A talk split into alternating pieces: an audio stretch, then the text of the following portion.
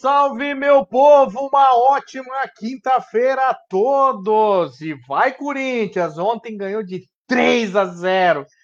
3 a 0 até que enfim, trazendo uma alegria para esse coração corintiano. Julian Quadal que chegou na rapa, chegou aos 45 minutos. A hora que o juiz apitou, Julian apareceu aqui para participar da live. Boa noite, meu brother. Como é que você está? Boa noite, tudo bem? Rapaz, eu saí da aula, estava em aula até agora, mas saí na, na, naquele minuto, antes do juiz apitar. Ele apitou lá e antes de apitar aqui, eu já apareci também, estou com a minha camisa, e eu quero ver se você é bom para descobrir que camisa que é essa. Ah, velho, deve ser. Espera o nosso convidado chegar, que a gente vai ver se ele, se ele adivinha. Será que ele vai adivinhar? Ele é, ele é um cara inteligente, hein? Ele é um cara inteligente. É, a galera já, a galera já tá participando aqui, a Noeli já chegou. Opa, é, nossa Guilherme sócia. Barroso também está dando boa noite aqui. E eu quero que perguntar, o, o, Guilherme provavelmente vai saber para qual time o nosso entrevistado torce, com né? Com certeza, com certeza. o Guilherme, ele é um participante internacional aí na nossa Olha live aí, de hoje. Que coisa boa. Então vou fazer o seguinte, sem mais delongas, já vou convidar o nosso amigo Edísio Barroso, vereador aqui em Ji-Paraná. Ele já está chegando, já chegou, já está participando aqui conosco. Estamos ao vivo. Boa. boa noite, vereador. Boa noite, boa noite, Igor. Boa noite, Julian. Satisfação estar com vocês aqui. Vocês estão falando dos times de coração aí, mas pela cor da camisa do Julian, ele deve ser o quê? Um... Não dá para ver muito Diz bem. aí. É é que ele não veio com a camisa do time dele. Entendeu? É, eu não vim. É, eu não vim porque só, eu tô querendo eu tô fazer aqui, pegadinha. Ó, olha só. Aqui, ó. é. Aí você vê como é que. A, a e, olha só. O Palmeiras combinou, tá alta, viu? É, tá. O Palmeiras A gente combinou de vir com a camisa, só que o vereador trabalha tanto que ele não teve tempo de ir em casa ainda, gente. Tomar um banho, se preparar para lá. Ele falou, cara, tô aqui ainda, tô, a correria é muito Verdade. grande. Mas aí ele fez questão de preparar ali um quadrinho do Palmeiras, né? Para representar o time. Mas, que gente, legal. que bom estar tá com... Sim, Juliano, que bom estar tá com vocês aí, cara. Que vocês fazem cara, um gente... trabalho aí interativo, Fiquei... bem divertido, e eu fico muito feliz de estar com vocês. Eu também fiquei super contente é, de você ter aceito, porque além de ser um representante é, dos eleitores de Paraná, um representante da cidade, você também tem o sobrenome de patriarcas aqui da nossa cidade. Então, e eu então, queria é... começar por aí o nosso bate-papo de hoje. Porque é bem um bate-papo mesmo, a gente começa com essa história de camisa de futebol, você acabou não tendo tempo de colocar do Palmeiras, mas está bem representado pelo, pelo quadrinho que você fez aí. Eu estou com a camisa da Inglaterra para fazer graça hoje, e eu queria que você contasse para mim como que é a vinda da família Barroso aqui para Ji-Paraná? Olha só, que boa pergunta, viu? É, na verdade, Julia, se eu te falar, meu pai chegou em 1936 aqui, aqui, certo? Começou vindo pelo Amazonas, Acre, e chegou aqui, na verdade, em Ji-Paraná nessa época, em 1936. É, encontrou, o primeiro contato com, do meu pai aqui nessa região foi com os índios, né? Tanto é que a gente tem uma afinidade muito grande com a, a etnia arara, porque foi o primeiro contato que meu pai teve.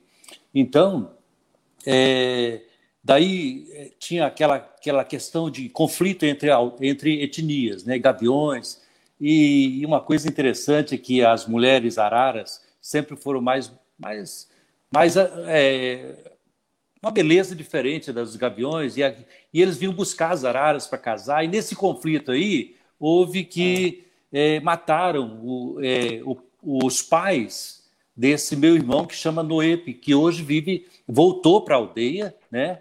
Ele é o irmão de criação, conviveu com a gente até os 25 anos de idade, voltou para a aldeia e, e, a gente continua com, essa, com esse contato, com essa afinidade, com esse então, é, o, na verdade, meu pai ele sempre trabalhou com o extrativismo natural que, da borracha, certo? No auge do ciclo da borracha aqui, ele veio para cá e chegou a ter aí aproximadamente 60 seringueiros extraindo borracha E essa extração era uma extração muito, muito arcaica, muito é, primitiva, digamos assim, e, e, a produção toda era encaminhada para Manaus. Agora, você imagina só, você transportar toneladas e toneladas de borracha é, via é, fluvial, né, saindo do Rio Machado, caindo no Rio Madeira e chegando até Manaus. Era aproximadamente de 30, 40 dias de viagem, uma verdadeira aventura. E, e aí ele foi constituir família, saiu, surgiu os filhos. Eu, eu natural, na, na verdade, nasci em 1959, estou com 62 anos de idade. Você nasceu aqui? Nasci aqui. Meus irmãos. Ah, é, cara. Minha história é aqui. Nós somos contemporâneos. Que legal. Né? E aí. Não, peraí, peraí, peraí, peraí, peraí. De, de, deixa eu organizar. Deixa eu organizar isso aí. Que essa história tá saborosíssima. Essa história tá muito boa. Eu não sabia, Dizio, que você é de paranaense da Gema de Paranaense da Gema. Eu tenho a minha história toda foi Cara. às margens desse Rio Machado aí, tomando banho desse Rio Machado. É, eu conheço toda, toda, toda a trajetória, de, o crescimento de Paraná, a gente conheceu. E Espetacular. Esse foi um dos motivos que a gente é, arregaçou as mangas para entrar na, na, na carreira política, para defender o nosso município, brigar pelo nosso município. E, e aí estamos aí, né? Cara, que história sensacional. Eu não imaginava, Edísio. Porque eu imaginei que você ia dizer, não, uma família Barroso, ela é muito conhecida, é, é patriarca aqui do município, mas o meu pai veio com a gente lá do Paraná, aquela coisa que todo mundo veio do Paraná. Você vê, o Igor veio do Paraná, o meu pai veio de Minas Gerais. Você é um giparanaense, giparanaense da Gema. Da, da Gema me, e daquele Me que... explica uma coisa. Você lembra, você nasceu em 59, né? Certo. Você lembra quando a ponte começou a ser construída ou você Sim, não tem essa memória? Claro, claro que lembro, lembro. Conheci o seu Dias, que foi o. Eu ainda jovem, é, criança, adolescente, entrando na fase de adolescência, uhum. e que a ponte foi inaugurada em 1970, né? Então, em 70, eu estava com 11 anos de idade, né? E eu conheci o seu Dias, que é, foi o, o mestre de obra da, da construção da ponte, é, histórias que muita gente não sabe, mas a, a, ponte era toda uma estrutura de madeira, não tinha essa tecnologia que tem hoje. e quando vinha as enchentes, levava todo aquele, aquela, aquele madeiramento que estava sendo construído para fazer a concretagem toda. Cara, e aí, que legal! Que legal, e as cara. pessoas que moravam às margens do Rio Machado aqui para para baixo, que na verdade o meio de ligação dessas pessoas era o Rio Machado, né? É, então, o meio de transporte era barco. E as pessoas que moravam às margens do Rio Machado construíram muitas casas com madeiras da ponte que rodava durante a enchente. Ah, né? Sério? É, e aí, uma coisa interessantíssima, que, poxa, faz parte da história Cara, né? que coisa incrível. Ô, Igor, se você não me interromper, eu vou, eu vou fazer um, tem uma tempestade de perguntas aqui para ele. então deixa eu, eu falar eu, que ah. o seu Dias, eu entrevistei ele na época que eu trabalhava na, na no SBT em 2007. Eu entrevistei ele. É, se, se, eu não me engano, ele morava ali no bairro Urupá. Isso, isso mesmo. Bem simplesinha, fui Acho à casa a dele. dele. A esposa dele chama-se Derlúcia, né? Isso. Acho que é isso. É, verdade. Cara, na, na, época ele era muito lúcido, contou muita história. Agora eu não consigo lembrar de, de, de, de dessas histórias. Mas, assim, ele muito lúcido, contando muitas coisas sobre a construção dessa ponte e com muito orgulho. É, foi um, uma das obras para ele mais importantes da vida dele. Agora, opa, meu trem estão caindo tudo aqui. É que eu, eu, eu cuido aqui da, da, da, da parte da transmissão, que nós estamos ao vivo também, gente no Instagram. Eu quero pedir para os nossos amigos que estão em casa nos assistindo para compartilhar essa live. Toda vez eu peço para vocês, né? Então compartilhe essa live para nossa mensagem chegar ainda mais longe e também vão deixando seus comentários. Só lembrando, Julian Quadal é flamenguista, o nosso vereador, seu Edísio, é palmeirense e eu sou corintiano, que ontem ganhamos de 3 a 0 de uma seleção, meu amigo. Um jogo difícil. é, corintiano é Coitado. é sempre assim. Juliano, é. corintiano é assim. Ele sempre. É terrível, meu corintiano. Genro, meu genro, Luizinho, Está em Campo Grande é. agora.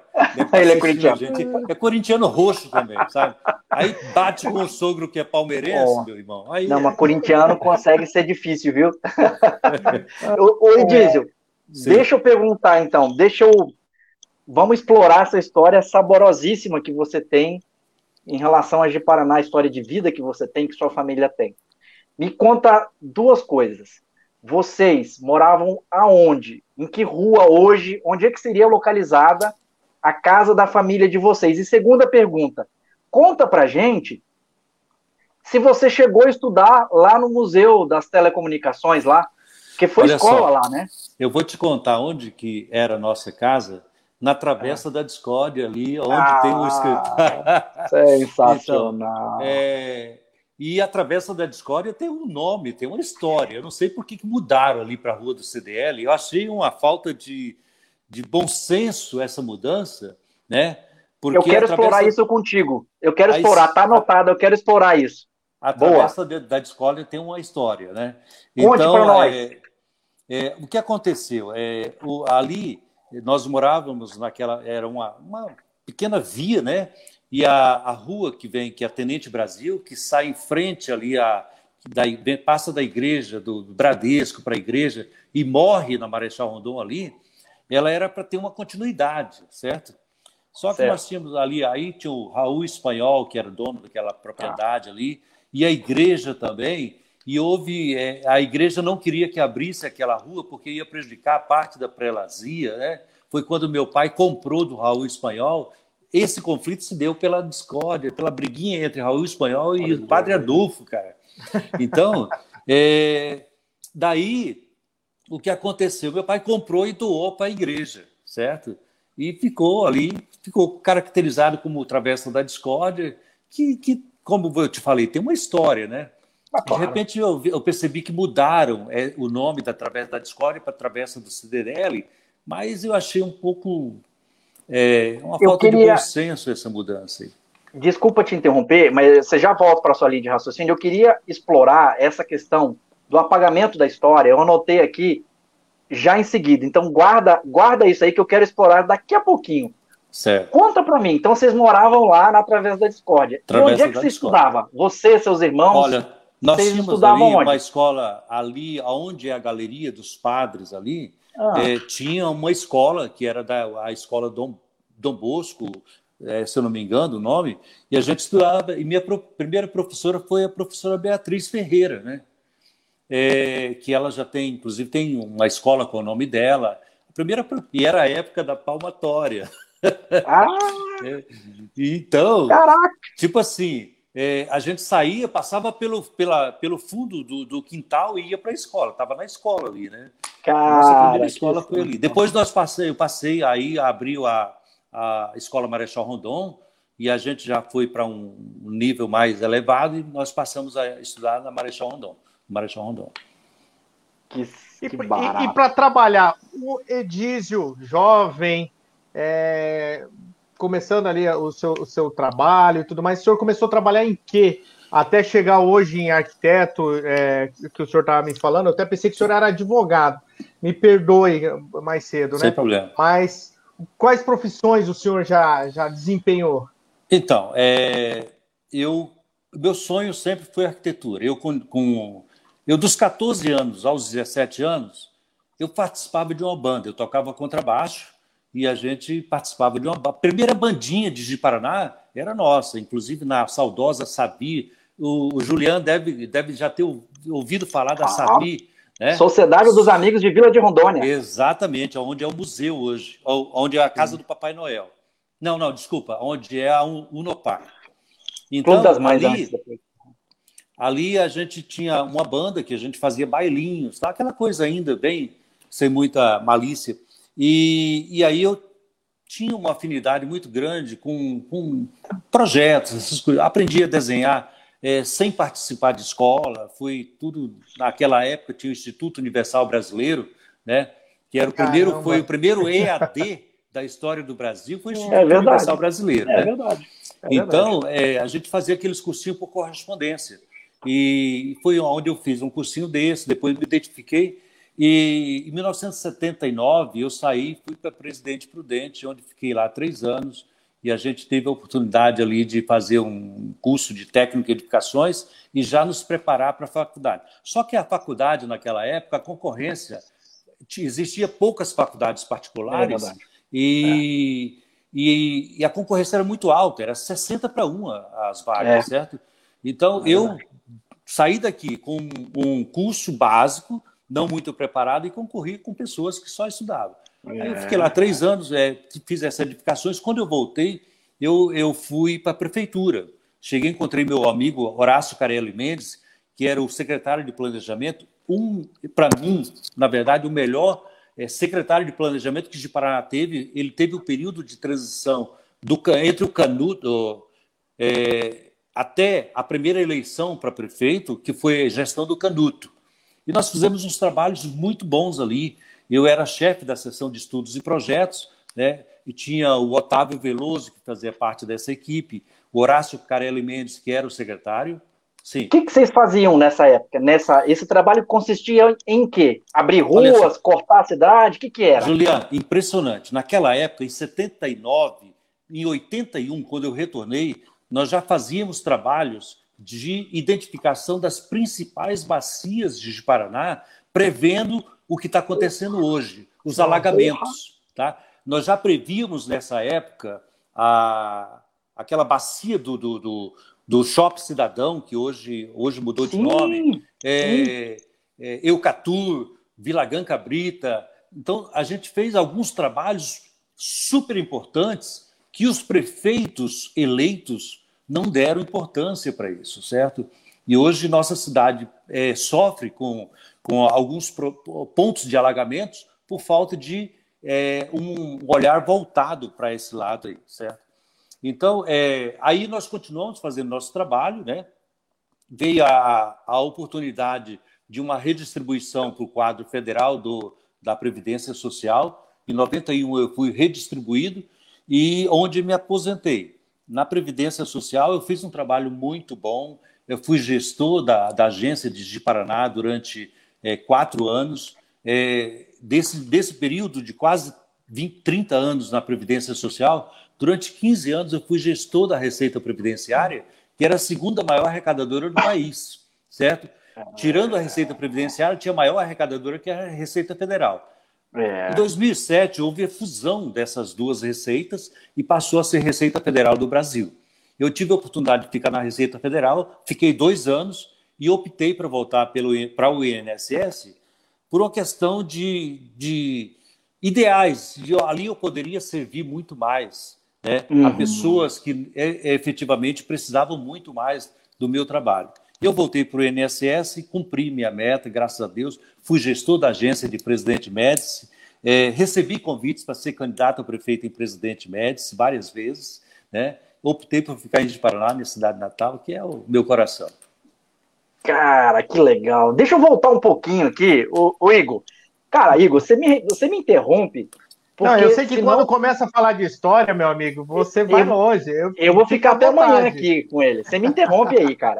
É porque, como, como eu vim de fora, então eu fico apreciando o que vocês falam, né? Eu, eu só tenho é 20 anos que eu moro aqui. A gente, a gente tem aqui um, um representante vivo da história de Ji-Paraná, é. em excelentes condições, e a gente tem que explorar ao máximo. Ainda mais Exatamente. ele agora estando na posição que está, ele pode fazer muito para o resgate da memória afetiva de Ji-Paraná. A gente tocou num tema é, há pouco a respeito do apagamento da história, é, especificamente quanto através da discórdia. Deixa eu mandar um abraço aqui para a Bari, está te mandando aqui também um abraço, vereador. É, um abraço, a Helena, um abraço, Bari. Muito obrigado. A Ma Maria do Carmo, a Noeli, a Odete. Oi, Bari, um abraço para você. É, e aí tem essa questão do apagamento da história que me chama muito atenção e deve também te chamar atenção, porque você é um jiparanaense da Gema, de uma família de fundadores do nosso município. Verdade. E eu vou trazer três exemplos aqui, além, evidentemente, desse da, da questão da Travessa da Discórdia, que mudaram para a Travessa do CDL. Ah, há muito pouco tempo também mudaram a Vila Gran Cabrita para Rua Clóvis Arraes. Nada Verdade. contra o Clóvis Arraes, foi uma grande pessoa, sou amigo dos filhos dele, uma família maravilhosa, mas mudar o nome de ruas com nomes históricos que tenham, façam parte, parte do, do acervo afetivo da cidade, me parece errado. Fizeram há pouco tempo também naquele colégio ali no segundo distrito, no Colégio Júlio Guerra, Escola Júlio Guerra, mudaram para a Escola Tiradentes. E assim por diante. Então, é, primeiro. É, nós, temos, eu... nós temos a presidente Vargas também, é, Júlio. A, ah, foi, essa eu fiquei, fiquei, sabendo ontem dessa. Fiquei sabendo então, ontem foi dessa. Foi alterado para Raimundo alguma coisa, que é o pai do, do ex-vereador. É, ex-vereador Valmir, né? Valmir. Então ele colocou eu o nome dele ali. É. E não é nada é. contra as pessoas que receberam não. essa homenagem. Nada contra. A gente pode aí procurar um loteamento, uma avenida Tem bem tantos bonita. loteamentos aí, né, cara? Tem Mas pega a avenida, que... pega a avenida mais bonita que tiver, faz um canteiro bem bonito, coloca o nome lá, Clóvis Arraes. Ele merece. Batalhou muito pela cidade. Eu sou acho que essa questão do apagamento histórico, e aí eu fico à vontade disso para também falar a respeito, é, eu acho é, Juliana, que isso prejudica demais a nossa cidade. Sim, com certeza. Desculpa, mas interromper, mas olha só, o Clóvis Arraes foi um topógrafo, era o topógrafo, certo? De profissão, e ele que fez a demarcação da Nova Brasília. Os primeiros, é, as primeiras demarcações da Nova Brasília foi feito pelo Clóvis Arraes. É, né? é, então ele eu, deu eu vi, a sua parcela de contribuição. Deu demais. É, eu, eu ouvi isso da, da filha do, do Clóvis Arraes, eu estou me esquecendo o nome dela, e me desculpe se ela estiver nos assistindo. Soraya. A, a Soraya, muito alegre. A Soraya Isso. contando o seguinte: que no dia que o pai dela abriu, no caso, o queridíssimo Clóvis Arraes, abriu a, a, a picada do que seria a Avenida Brasil, ele convidou a Soraya para ir até para ir até lá com ele e ela viu a maior avenida de Ji-Paraná como uma picada recém-aberta pelo pai. Olha que coisa sensacional. Coisa interessante. sensacional. E outra coisa, uma coisa que é interessante, que é, muita gente, a maioria não percebe, é que ele pegou e pegou a orientação solar, né, para que não é, hoje se a, a, a, quem constrói na Avenida Brasil, principalmente residências, ele tem um ponto favorável em relação à orientação solar. Né? Você vê tá que o, o primeiro distrito ele está numa posição, o segundo distrito está em outra, né? Ah, então, exato. Aí é tudo uma questão de visão técnica. Eu não tinha me dado conta disso, mas faz sentido o que você falou. Não tinha me dado conta. Com Olha, certeza. você vê a grandeza do Clóvis Arraes, né? É. Que, que, que, que, figura, né? Figura da nossa história. Agora me diz, você contou que a sua família, o seu pai especificamente, veio para cá e trabalhou como seringueiro. Tenho duas perguntas em relação a ele, se ele foi soldado da borracha, e em relação a você, se você tem recordação das bolas de borracha, as pelas, né, que falavam, Isso. saindo do porto dali de Paraná para navegar pelo Rio Machado. Eu tenho as melhores recordações desse período. É, como eu te falei, meu pai tinha aproximadamente 60 seringueiros, né? Então, é, e ele estava ali, toda a terra, hoje, onde é a Fazenda Três Rios, do nosso amigo Mário Piloto, ali toda aquela. Era, na verdade, é, por direito, o, sering, o, o seringalista, cada membro da família que tivesse mais de 18 anos tinha direito a 3 mil hectares para fazer extrativismo natural, certo? E, e, a nossa área era a área de 12 mil hectares, porque só tinha quatro pessoas, é, que era meu pai, minha mãe e mais dois irmãos com mais de 18 anos na época da regularização fundiária. O que acontece? O rio, o Riachuelo, ele ficava praticamente grande parte é, dentro das terras. E o, a forma de tirar essa, fazer a extração e levar até a sede do seringal era via Riachuelo. Então, o que fazia? A, os seringueiros iam para os centros que falava, né, as colocações, faziam a extração das borrachas, faziam a defumação, faziam as pelas, como você fala, ah, mesmo, né?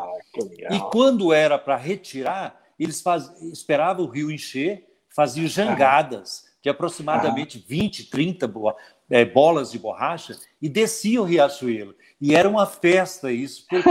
Porque nós tínhamos lá, lá na sede, um tronco de aproximadamente um metro de diâmetro fincado no chão, e quando eles passavam, eles jogavam a corda, pegava, passava no tronco e puxava. Acontecia que muitas vezes não dava conta de jogar a corda e descia e chegava até o Rio Machado. Sabe?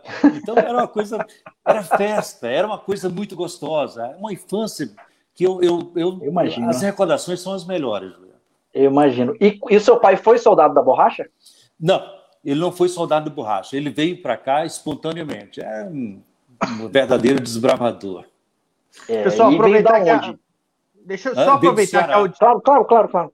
Deixa eu aproveitar Isso. que a audiência está subindo, está aumentando, pedir para o pessoal que está chegando agora compartilhar essa live, para que mais pessoas possam vir participar aqui com a gente, deixar a sua mensagem.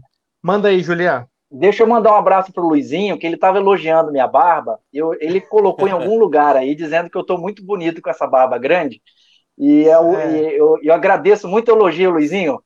Obrigado pelo elogio. Você está aí com inveja, tá?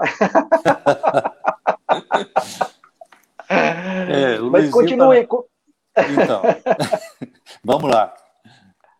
Então, Juliana. Me conte, a, a... me conte do seu pai. Seu pai veio de onde?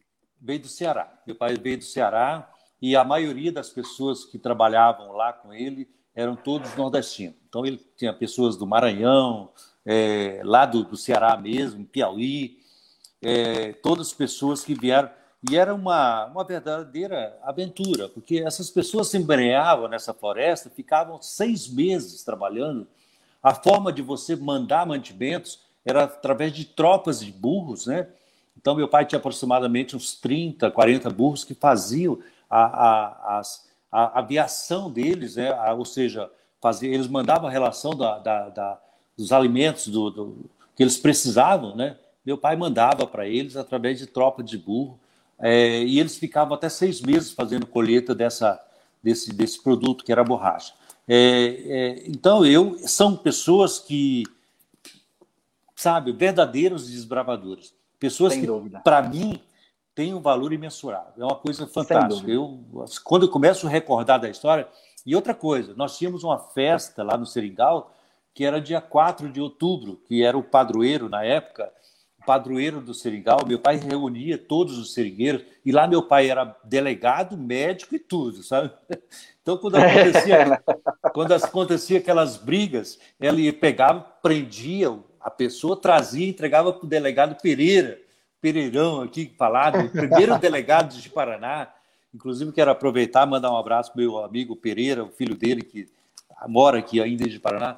Então, era uma coisa fantástica. Então, a gente teve toda essa oportunidade de conviver nesse período, um período que, apesar de, de muita, muita dificuldade pela, por falta de estrada, falta de comunicação e tudo, é, a gente teve uma. Eu tive uma infância fantástica, fantástica. Agora, depois Cara, de todos esses relatos que o senhor trouxe, né, aquele momento de saudosismo e tal, qual que o senhor sente mais saudade? Qual de Paraná o senhor sente mais saudade?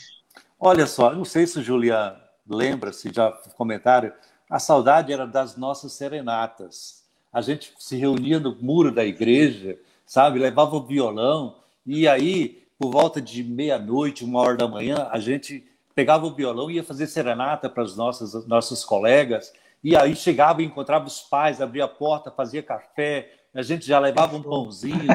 Essa, essa coisa que marcou na nossa história, sabe? Aquela convivência é, entre amigos sem malícia, sabe? Uma coisa muito é. gostosa, muito saudável, né? E hoje a é gente é... já não vê mais. E é engraçado isso, porque eu não tive a oportunidade de participar disso, mas eu me recordo dos meus pais indo para serenatas. E como é verdade isso. Era é. comum em Paraná a Muito questão comum. das serenatas. E de surpresa, né? Ia lá surpresa, na casa é. do amigo fulano de tal, é, fazer uma surpresa para ele, aí depois o amigo ficava contente, chamava para entrar, batia papo, tomava um café, uma cerveja ou qualquer coisa que quisesse beber. Exatamente. Realmente isso faz parte mesmo da nossa, da era nossa história. Porque é, como a cidade era muito pequena, é, quase todo mundo se conhecia.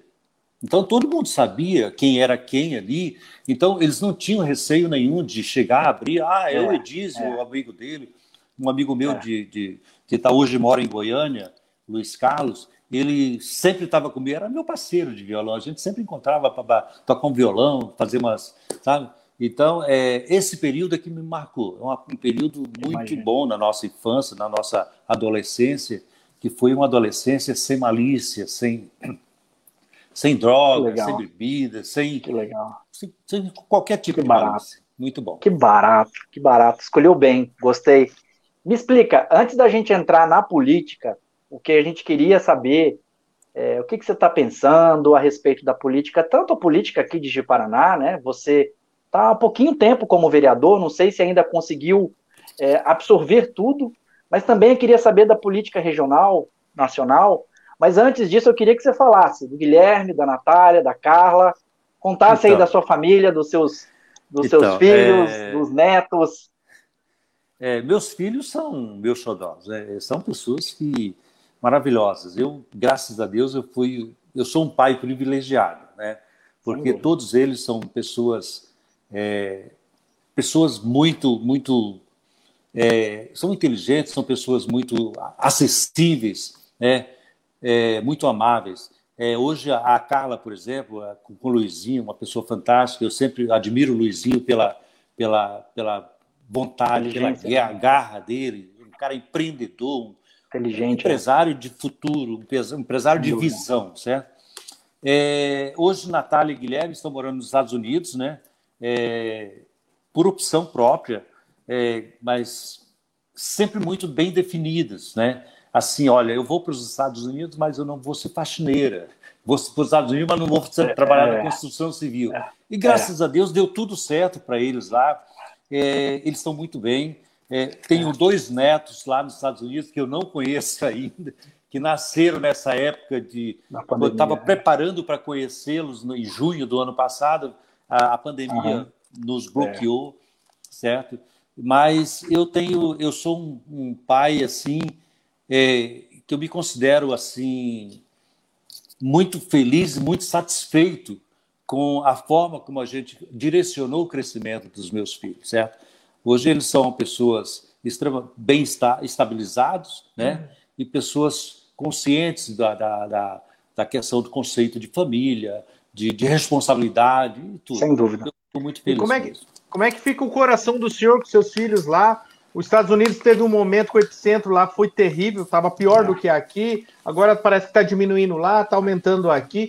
Como é que fica essa, a, a, esse coração, a ansiedade, o medo? Então, Igor, é, é, é, difícil, não é fácil. Se eu te falar que é fácil, não é, porque é, em alguns momentos, é, quando logo começou, o, Guilherme me ligou, pai, eu estou com sintomas assim e tal. Pô, como é que você fica numa situação dessa? Aqui, por exemplo, se eu tivesse uma situação e você tem um parente, um amigo, alguém que vai ser internado, você não sabe o que vai acontecer. É. É, eu quero, inclusive, lembrar que essa madrugada faleceu um, um amigo meu, Edson, colega, professor de faculdade, nós demos aula juntos na Ubra, na São Lucas, e foi uma coisa que me deixou muito chocado. Mas em relação aos meus filhos, é, como eu te falei, eu tenho dois netos que eu não conheço ainda, certo? Um casalzinho de netos que eu não conheço. E, e eu fico naquela ansiedade. Quando que vai acontecer? Quando que eu vou poder ir lá? Estou com passagem comprada, estou com tudo comprado, mas ainda impedido de ir. Mas esperar Complicado, que hein? tudo isso aí passe para que claro. a gente possa voltar à normalidade. Claro, deixa eu mandar aqui um abraço para o Fábio. Ele mandou duas ou três mensagens. Ele mandou essa última super legal. Que ele conheceu meu pai, doutor Ribeiro, quando chegou em Paraná junto com meu tio, doutor Efraim, e o Jamil. E eles montaram o Hospital Clismar. Sim, e a cama sim. desse hospital foi o marceneiro Tustume que fez. Eu acho que é isso, senhor Tustume. Ah, o Tustume. Ele era irmão da professora, uma professora. É, eu, eu, eu lembro, lembro do Tustum. Lembro sim perfeitamente. Edísio, deixa eu, eu vou falar isso para ti e para o Fábio também. Ah. Você sabe a história da rua Doutor Fiel? Que é onde é, fica localizado o Hospital Clismar, Hospital no Clismar. segundo distrito. Você sabe a história da rua Doutor Fiel? Para te falar a verdade, não, Julia. Eu, eu também, eu, eu também não sabia. Eu não sei se o Fábio sabe, mas eu vou contar. O Júlio Guerra, que foi o engenheiro responsável pela construção da nossa ponte, ele sofreu um acidente aéreo, e esse acidente aéreo, imagina, nos anos 70, é, não tinha condição de, não tinha muitas cidades na Amazônia, e também não tinha condições de encontrá-lo.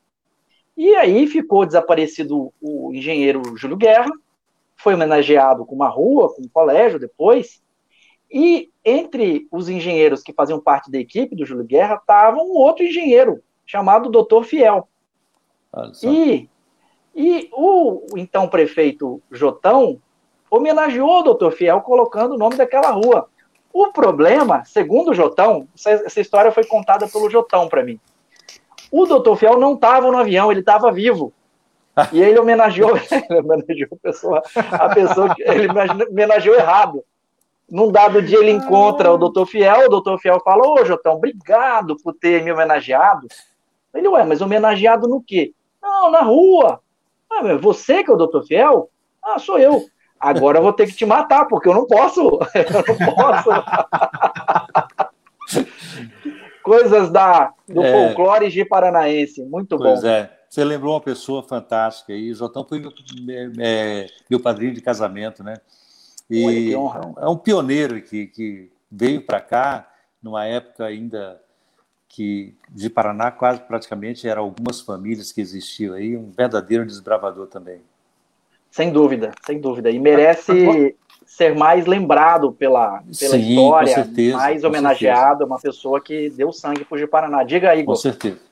Agora nós estamos aproximando 40 minutos de live. Vamos trazer para a atualidade o senhor é o primeiro mandato como vereador e pegando uma bucha, né? Porque uma situação dessa que é a cidade que, em, calamidade, né? A, problemas de UTI, é, problemas com a cidade. A gente viu ontem com a chuva que alagou. Como é que o senhor está vendo? São três meses indo para quatro meses. Como é que o senhor está vendo esses primeiros meses de vereança? Então, Igor, é, eu, eu tenho uma preocupação muito grande. Eu sempre fui muito preocupado com a nossa cidade. É, e na minha profissão como arquiteto, eu sempre falei o seguinte: o arquiteto pensa de uma forma mais harmônica, redonda, é, e a pessoa que não é técnico, que não é da área, pensa de uma forma mais quadrada, certo? Eu tenho uma preocupação muito grande com o crescimento de Paraná.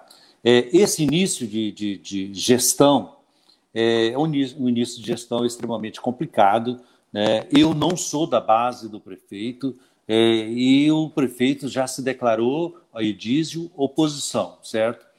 Isso dificulta um pouco nossa, nossa, nosso relacionamento, mas como vereador, é, eu vejo o seguinte: é, não é o executivo que vai me permitir de legislar e fazer meus projetos, certo? São poderes independentes, né? E meus projetos não são projetos eleitoreiros, são projetos que vão é, ajudar o crescimento da cidade, ajudar na infraestrutura da cidade. É, eu até questionei, é, a nossa cidade cresceu de uma forma é, muito acelerada nos últimos dez anos, mas foi um crescimento sem qualidade. Um crescimento sem qualidade por quê? Porque foram aprovados muitos loteamentos e esses loteamentos é, depois de aprovado e passado um período, a Lei 6766 diz que a responsabilidade é do executivo, é do município, certo?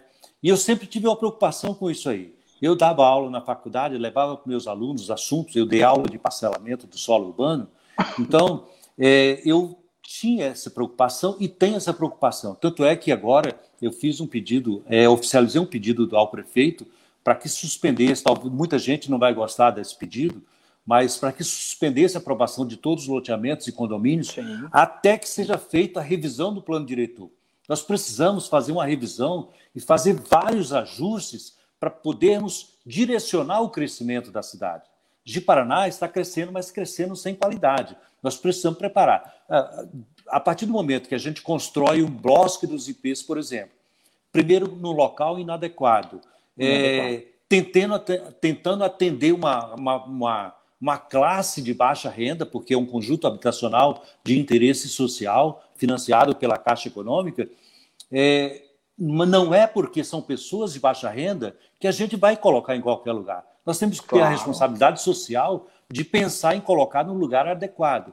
Então, hoje, o, o, problema do Bosque dos Ipês não tem segurança, não tem escola, tem uma creche que está há quase seis anos sendo construída e que não terminou, é, o, asfalto, o asfalto muito precário, muito uma região muito baixa e, uma, as, e o que mais me preocupa, uma estação de tratamento de esgoto que não atende à demanda do bairro. É e verdade. ainda mais, uma outra preocupação: não tem um rio perene para fazer o lançamento desses dejetos.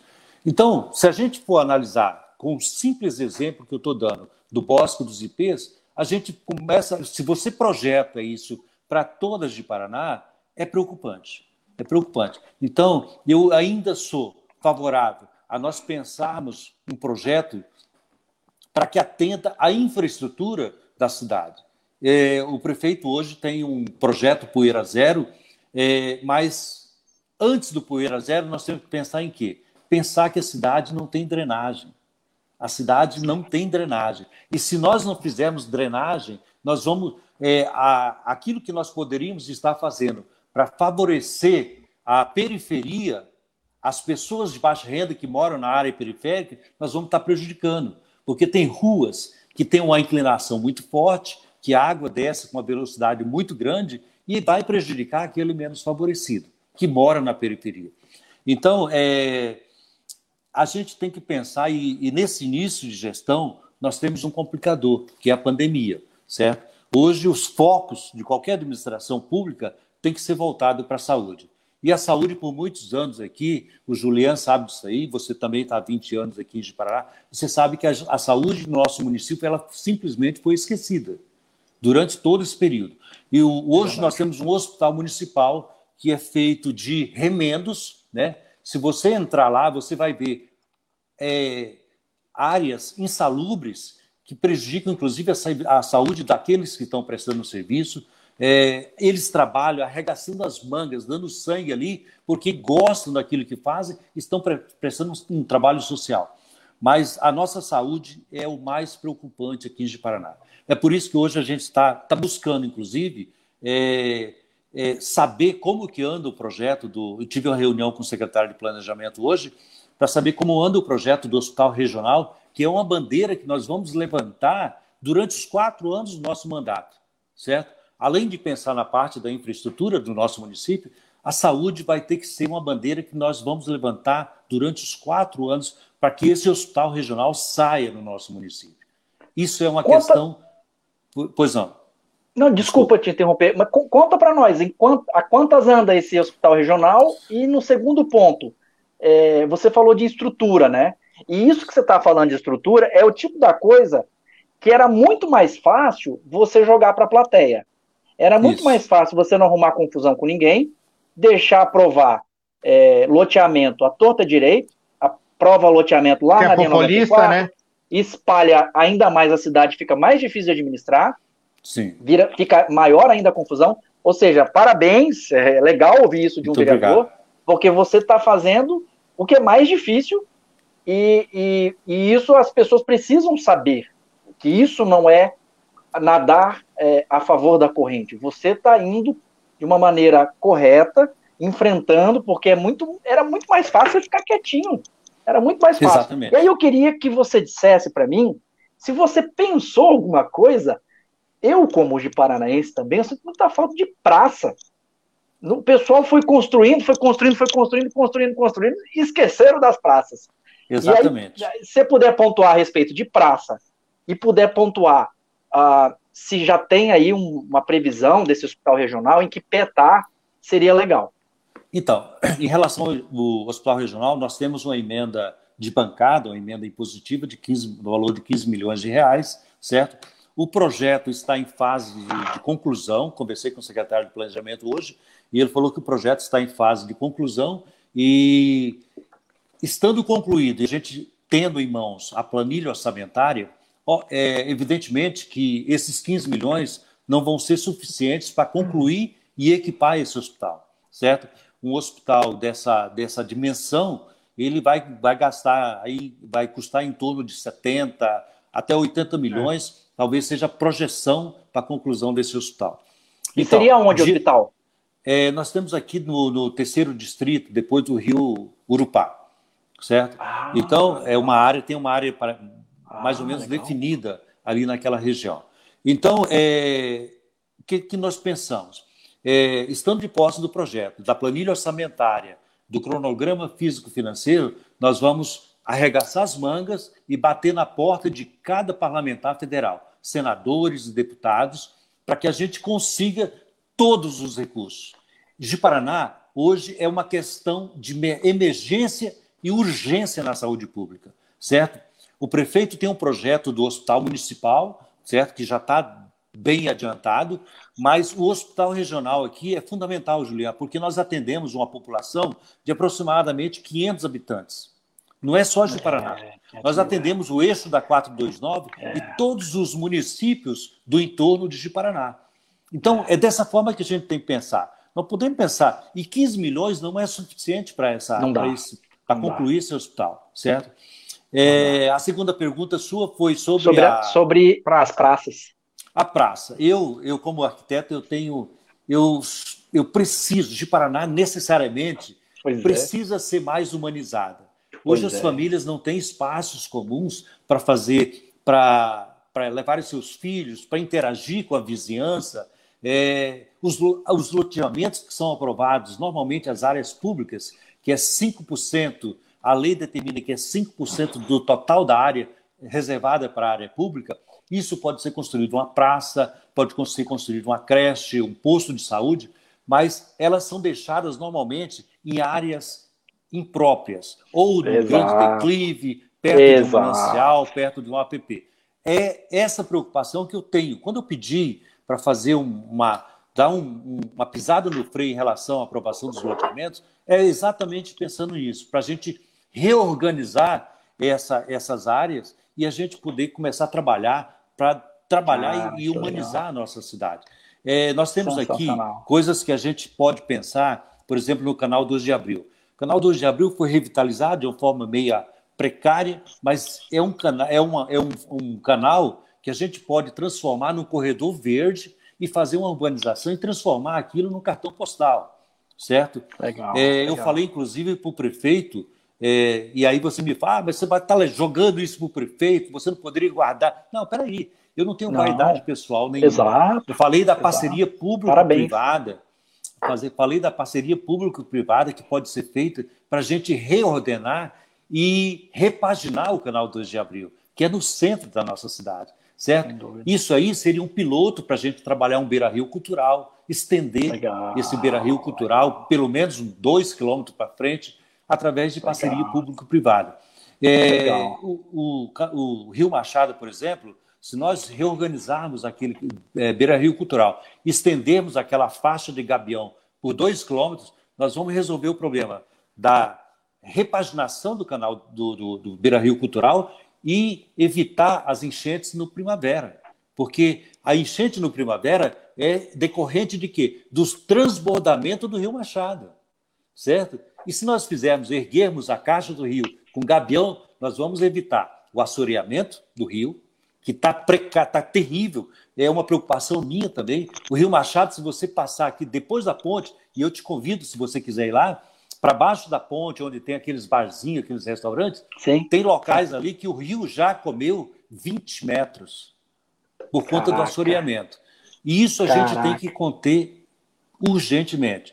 Então, eu estou preparando, e a gente, com essa a questão da pandemia, nós estamos aí com uma certa dificuldade de reunir profissionais da área para fazer a discussão é, paralela ao, à gestão pública desses pontos críticos que a gente precisa achar solução.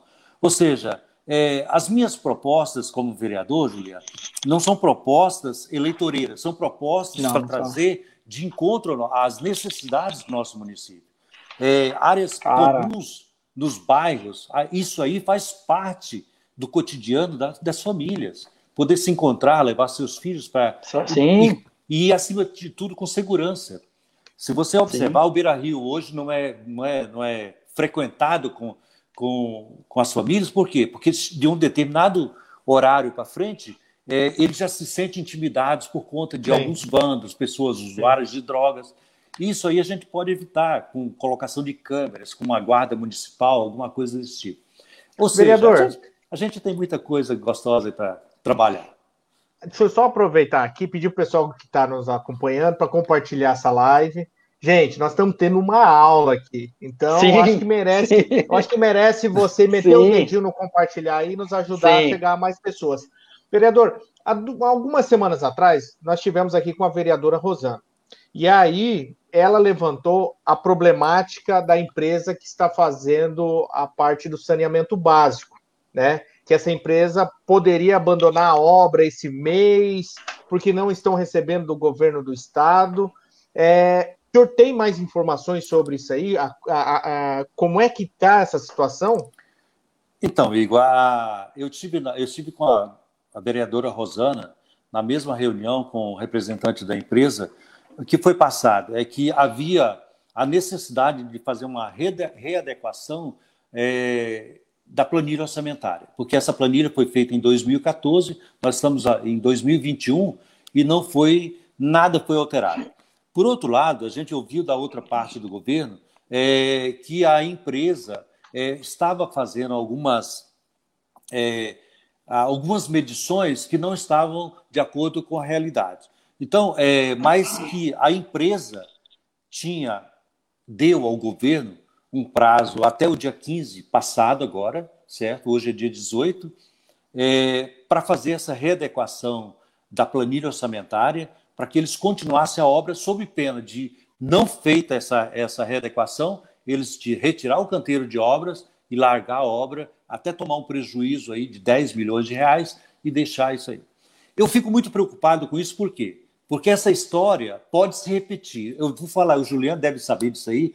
É, em 91, uma empresa fez um, tinha um contrato para fazer um saneamento básico aqui na Casa Preta de 35 quilômetros de rede de esgoto. O que aconteceu? Na época da gestão então, do prefeito Jair Ramírez, é, a empresa iniciou, e ela tinha um cunho social. Olha só que interessante.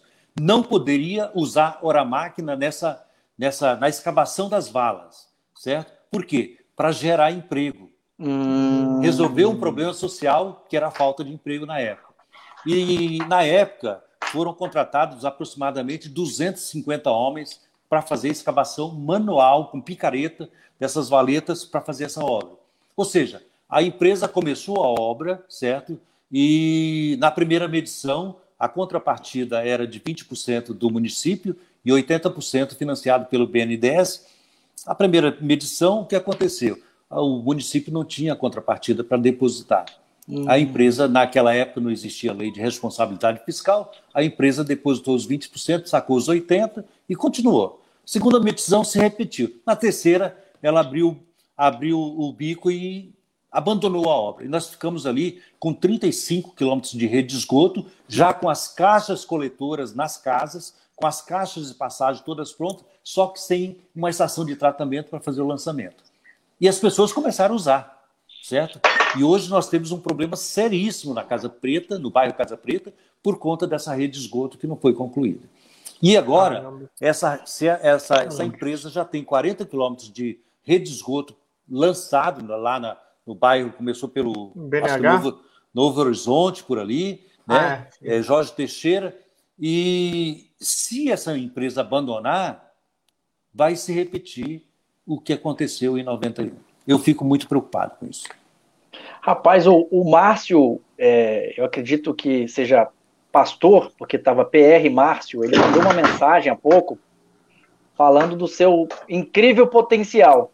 E não tem como discordar do Márcio, porque é, olha aí, pastor Márcio Carvalho, sem dúvidas, Edísio Barroso é o vereador mais preparado dessa gestão, de um potencial incrível. Parabéns, continue assim, Edísio. Cara, realmente, Edísio, você é um manancial de conhecimento. Bobo é o prefeito que não te pegou para ajudá-lo, para, enfim, para ficar junto com a equipe, por mais que eu tenho certeza que ele tenha te nomeado como da oposição, é, você é a favor de Ji-Paraná, não existe isso, né? Sim, você... essa é a nossa, nossa, nossa bandeira é Ji-Paraná, é, é a nossa, nossa cidade natal. Exatamente, não existe isso, e é impressionante te ouvir, especialmente pelo fato de você ser nascido aqui e, e, e ter estudado tanto, ter aprendido tanto, você fala de situações com uma propriedade absurda. E eu queria que você contasse para gente se você está a, a par do problema da educação. É uma coisa que me preocupa bastante essa turma toda, especialmente a garotada de escola pública, que está longe do colégio, e normalmente o colégio é o ponto de segurança alimentar para muita família, para muita criança, que é ali que ele vai ter uma merenda, que vai ter de repente um almoço, e que em casa não tem tudo aquilo. E claro, há, há também um atraso nessa no, no, na oferta de conhecimento, enfim, nas aulas.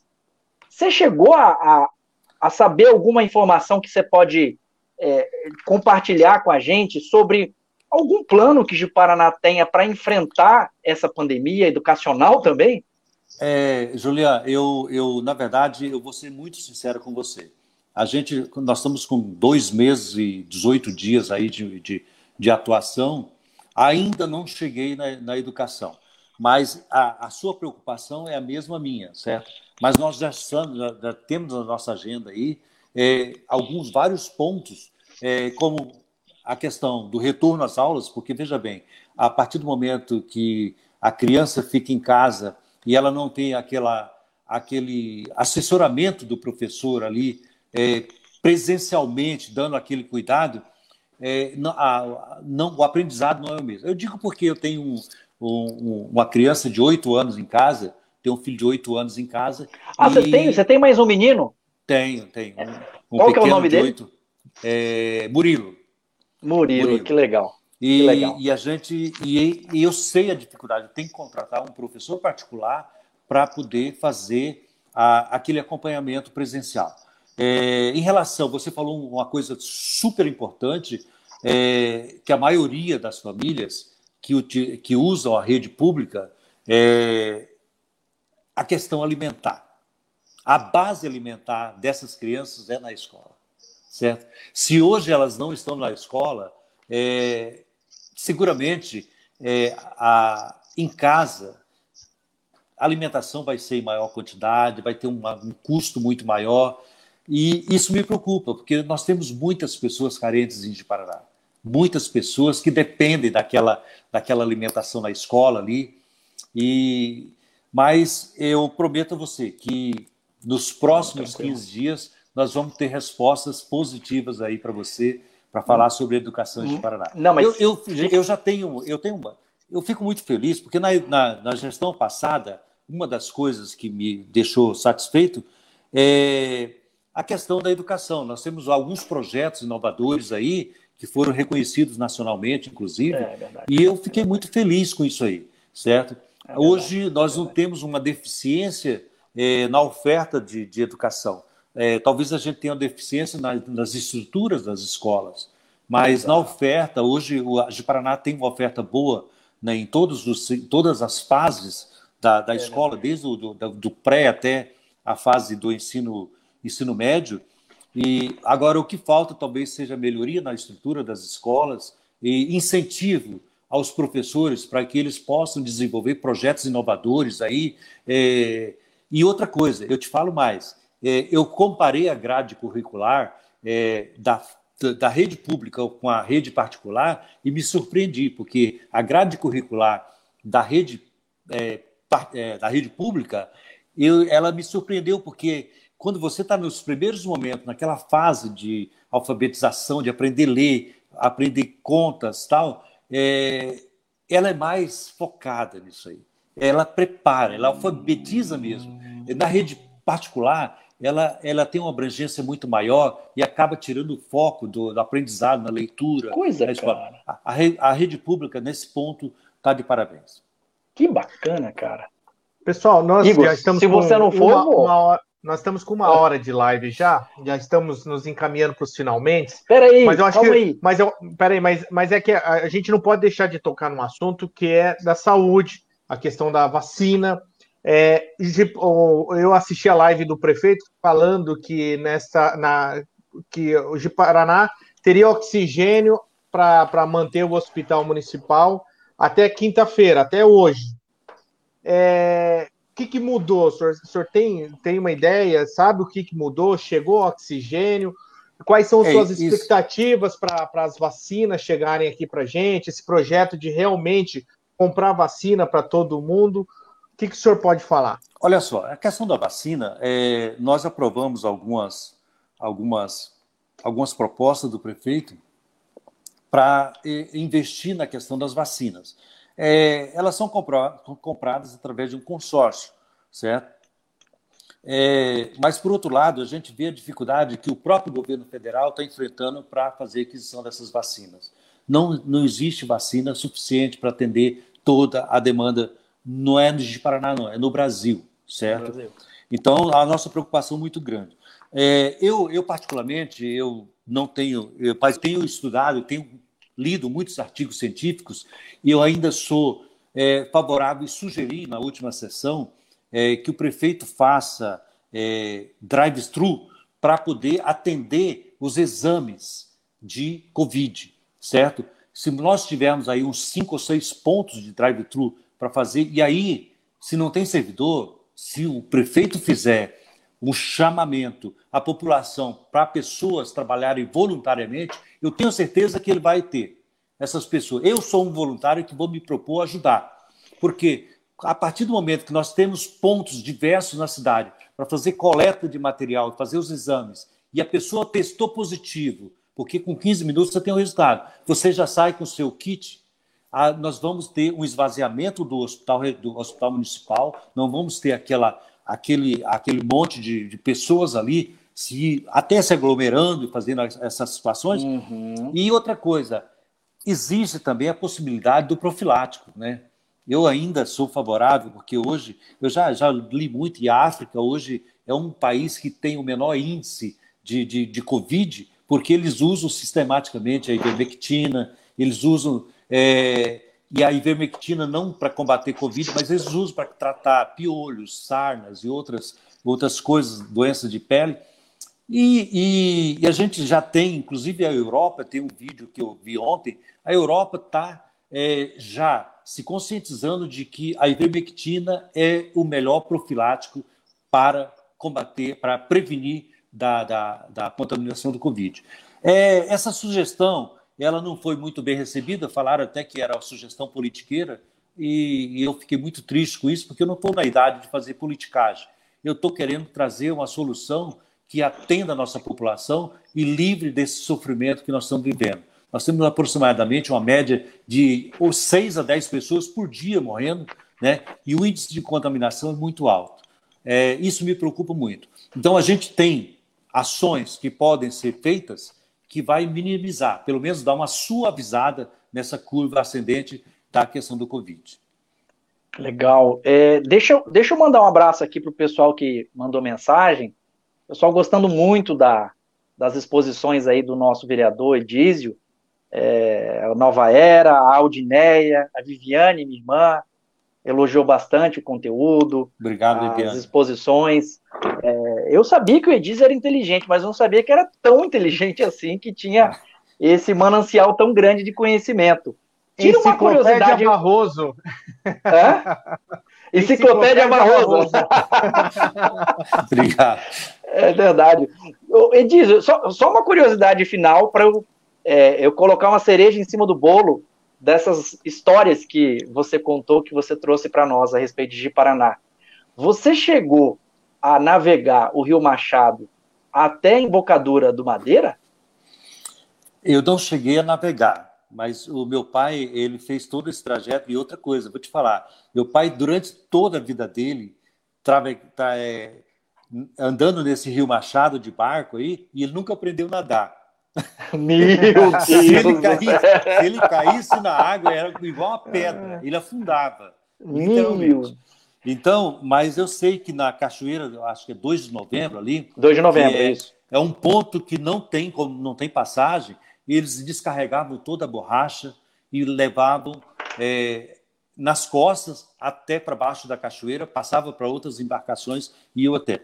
Eu tive a oportunidade de chegar por, próximo do Rio Madeira, mas foi numa pescaria. No ano, no ano, ah, é? É, no ano 2018 nós fomos lá para fazer uma pescaria. 2019, desculpa.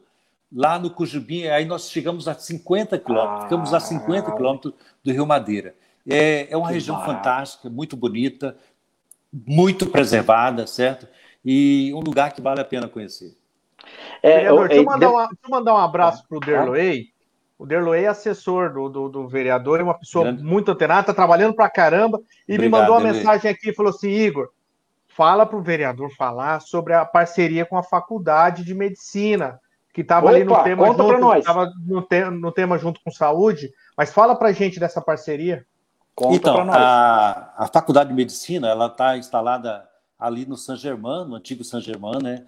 Já, tem uma, já está com uma estrutura, é uma, é, é uma extensão da Estácio Rio de Janeiro, é, em parceria com o Nigipa, e, e ali é, a, o convênio que eles querem fazer é, para que a, o município entre com uma, uma a, as estruturas do hospital onde eles possam fazer é, a, a prática é, dos alunos acadêmicos no, na rede pública, certo? Em contrapartida, eles entram com 10% aí, é, de todo o faturamento bruto é, para o município, né? entregam, passam para o município para investimento em saúde, é, compra de equipamentos e tudo mais. E também a questão do. Uma outra coisa que eu achei super positivo é que a partir do primeiro ano já vão oferecer bolsas de estudo é, com até 100% de bolsa, de, de, de na, na, integralidade. Então, eu achei super positivo. É uma proposta muito boa, porque nós temos aí vários postos de saúde e o foco da faculdade, no primeiro momento, é trabalhar a saúde e a atenção da família, certo? Então, eles vão trabalhar nos primeiros, nos primeiros anos aí com a parte de pediatria e atenção à família e clínica geral. E nós vamos ter aí, futuramente, muitos acadêmicos é, prestando serviço nos Sem postos dúvida. de saúde, nas UPAs, certo? Então, eu achei muito bom, é uma coisa que Sem vem dúvida. de encontro à nossa necessidade e nós o, o, contrato e o termo de parceria já foi encaminhado para o, o secretário Ivo e está em análise. Evidentemente que eles vão montar uma comissão para estudar isso aí. É, o COAPS, que é um. É, é isso, através desse contrato, que é um, uma comissão que é feita para analisar essa proposta, e, e eu seguramente vai ser aprovado pelo prefeito, e se for assinado esse acordo, o de Paraná só tem a ganhar. Que legal. Deixa eu ler aqui o nome das pessoas que mandaram mensagem elogiando o Edísio. A Sueli, o Noeli, o Lucas Benício, o Maicon, o Zé Luiz. Ficou todo mundo maravilhado com esse com essa chuva de conhecimento que você passou, não só na área técnica, que você manda muito bem, mas também desse resgate da memória afetiva do que você viveu aqui em Paraná. Você, como Paranaense da Gema, nos trouxe aí histórias inéditas. E eu espero poder encontrá-lo em breve, quando essa pandemia acabar, para você dividir um pouco mais desse teu conhecimento comigo, é, porque é um grande prazer conversar contigo. Se deixasse, a gente, eu ficava aqui contigo perguntando coisas da história, tirando dúvidas, é, perguntando também da sua atuação, porque você consegue explicar de uma maneira muito clara é, e que demonstra com bastante transparência que você tem conhecimento do que você está falando. É, até mesmo do que você falou, que não teve tempo ainda de se inteirar, que foi a respeito desse desafio da educação, você demonstra que sabe do que está falando. Então é, é legal demais conversar contigo, é legal demais te ouvir, dá vontade de, de conversar de novo. Então você saiba que aqui com a gente, é, a gente vai te incomodar novamente para pedir que você venha conversar conosco mais uma vez é, porque, cara, não dá para conversar de uma vez só, não, contigo. Tem que aproveitar o Edizio Barroso é. tanto de vezes que você puder, cara. Muito obrigado, de verdade. Que, que noite memorável, que coisa maravilhosa. Eu não imaginava que ia ser uma coisa tão. É, de um conhecimento tão vasto que você trouxe para nós aqui. É, e aí, cara, é, agora você tá ferrado com a gente, porque a gente vai pegar no teu pé. Agora a gente tem seu número, né? Agora a gente tem seu número. Julia, eu, o Igor, eu também eu quero agradecer imensamente é, esse convite. Fiquei muito feliz a forma como vocês conduziram todo, todas as perguntas, de uma forma muito é, me deixou muito à vontade. Fiquei muito feliz com isso. Bom. E eu, eu quando é para falar de Paraná, é para falar do, de se, vocês estão observando uma pessoa que é apaixonada por Paraná, certo? Como eu falei, eu tive convite para ir para o município próximo aqui, mas preferi ficar em Paraná porque esse é o meu município do coração. Então, o que eu, é, a decisão de eu estar hoje vereador foi uma decisão onde eu falei, puxa vida, eu posso dar minha parcela de contribuição. Eu não quero passar aqui e deixar um vazio. Eu quero deixar é, uma marca e provar que é possível fazer um, um mandato de vereador é, de uma forma transparente, de uma forma muito responsável com a população.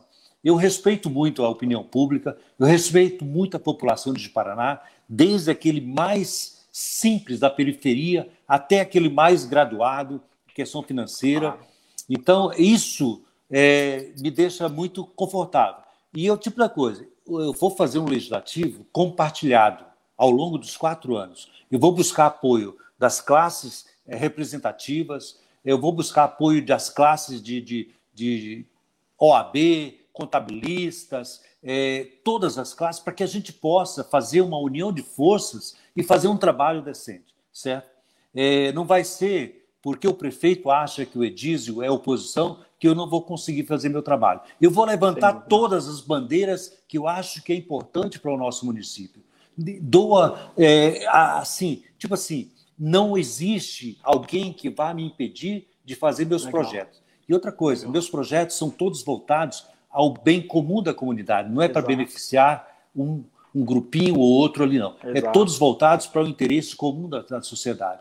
Eu fico muito feliz, agradeço de coração, estou à disposição. Vocês estão convidados a vir no meu escritório aqui. Vocês estão vendo o fundo ah, aqui. Obrigado. Tenho aqui legal. o Oscar é. Maia aí como meu. Ah, meu, que legal! Certo? É o, e, é o legal. cara. Então, é, tenho também como espelho Jaime Lerner, que transformou, transformou Curitiba numa, Arquiteto numa referência, numa referência em mobilidade urbana. Então, saiba que de Paraná, se um dia for governado por, uma, por um arquiteto, vai ter uma cidade mais humana, com certeza. Vereador, quer ver uma coisa?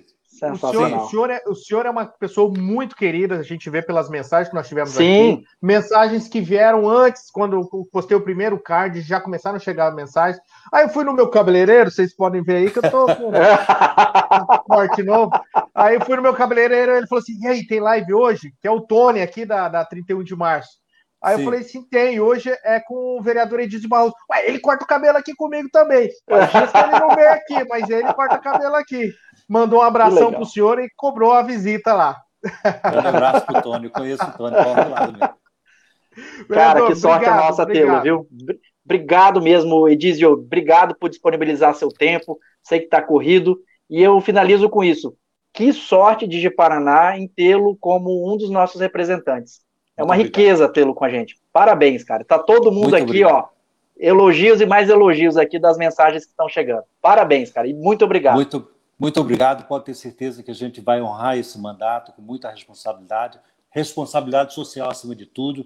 E eu fico o convite, Julian, fico o convite, o Igor, a vir no meu escritório Obrigado. aqui para a gente fazer um bate-papo informal, tá bom? Bacana. Eu quero agradecer a todas as pessoas que fizeram os, os elogios, todas as pessoas que participaram e coloco o meu gabinete à disposição.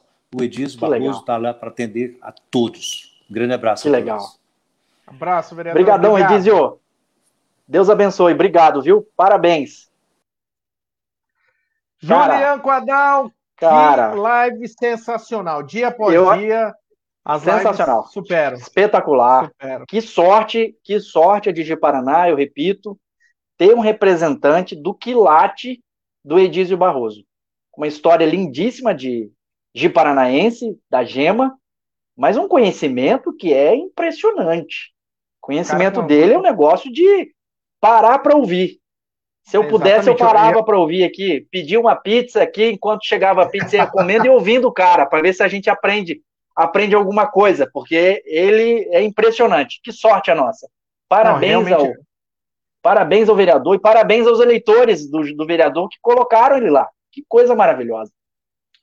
Ele, ele é um conhecedor, né, cara? Ele trabalhou, é. ele botou a mão na massa lá no passado, sabe dos problemas. É claro que vem aí uma pandemia dessa que desestrutura toda a cidade, o estado, o país, não é? O mundo todo está desestabilizado por causa disso aí, mas é um cara que botou a mão na massa lá, sabe é. das dificuldades da cidade, tá ali, colocou o CPF dele à disposição, hoje é vereador e está lutando aí para é. tentar transformar o de Paraná é, melhor, né? É, e ele, e como ele tem conhecimento técnico, e eu não sabia dessa participação dele lá nos anos 80, pelo que eu pude entender, na Secretaria de Planejamento. Aí você imagina, você vai juntando tudo isso: participação em secretaria, participação na Receita, é, formado em arquitetura, é, é, apaixonado por de Paraná. A, a receita sai coisa boa daí, né? Então, é. é impressionante. E de Paraná está muito bem representado. Alguém, em algum momento nessa live, colocou que ele deveria ser o presidente da Câmara. Eu, eu também seria... concordo. Eu concordo. Eu acho que o prefeito Justíssimo. sairia ganhando com isso, porque não pegou bem a história do, do filho do prefeito ser presidente da Câmara. Até acho que o filho do prefeito é um menino boa praça. É, o que eu conheço Sim. dele é menino boa praça, menino bacana, não, não vai fazer mal a ninguém, Sim. não. Mas eu acho que ele, enquanto vereador, perde, o filho do prefeito. O prefeito perde também, porque fica todo mundo com essas ah, Talvez mas fica aquela coisa assim, tá queimando um cartucho que podia ser é. para depois, cara com mais experiência, né? E eu nem acho vivência. que o prefeito fez isso porque ele tá querendo fazer coisa errada, porque o não. filho dele é presidente da Câmara. Nem acho que é isso. Mas não pegou bem, isso é verdade, não pegou bem. É. Seria muito melhor uma figura como essa que a gente acabou de entrevistar, sensacional, estivesse ocupando lá, o tanto que ele não ia trazer de luz para o prefeito, ajudar o prefeito, trazer ideias, teria uma voz muito mais forte na sociedade, mas independente disso, eu tenho certeza que o vereador Edísio vai brilhar demais da conta. Ele é uma sorte que a gente tirou aí no palitinho e hoje a gente o tem como vereador da cidade. Que coisa incrível! Dia memorável, noite incrível. Sensacional além de todas as coisas boas que vocês ouviram até, até agora, né? São uma hora e 17 minutos de live. O Juliano acabou de falar uma coisa bem interessante, que era pedir uma pizza. Eu acho que você pode pedir uma pizza e mandar aqui pro meu endereço agora, que eu já vou esperar. Beleza? Deixa comigo. Senta e espera aí. Fechou então. Juliano, obrigado por mais uma live, velho. Obrigado você. Foi uma grande honra. Tudo e bom. obrigado a todos que estão conosco aí. Obrigado por nos acompanhar. Pessoal, chegamos ao final dessa live, então. Tivemos a participação do vereador Edísio Barroso, uma enciclopédia. Também tivemos a participação do Juliano Quadal, que também é outra enciclopédia. e eu aqui, me, né, um mero mortal. Ah. Pessoal, beijo. Segunda-feira, Grande 7 abraço. horas da noite. Papo positivo, Juliano Quadal, eu, é, Bruno Eduardo, se não tiver lotado de coisa, que Porto Velho tá uma loucura também, ele participa conosco. É. E você é o nosso convidado. Até mais. Tchau, tchau. Valeu!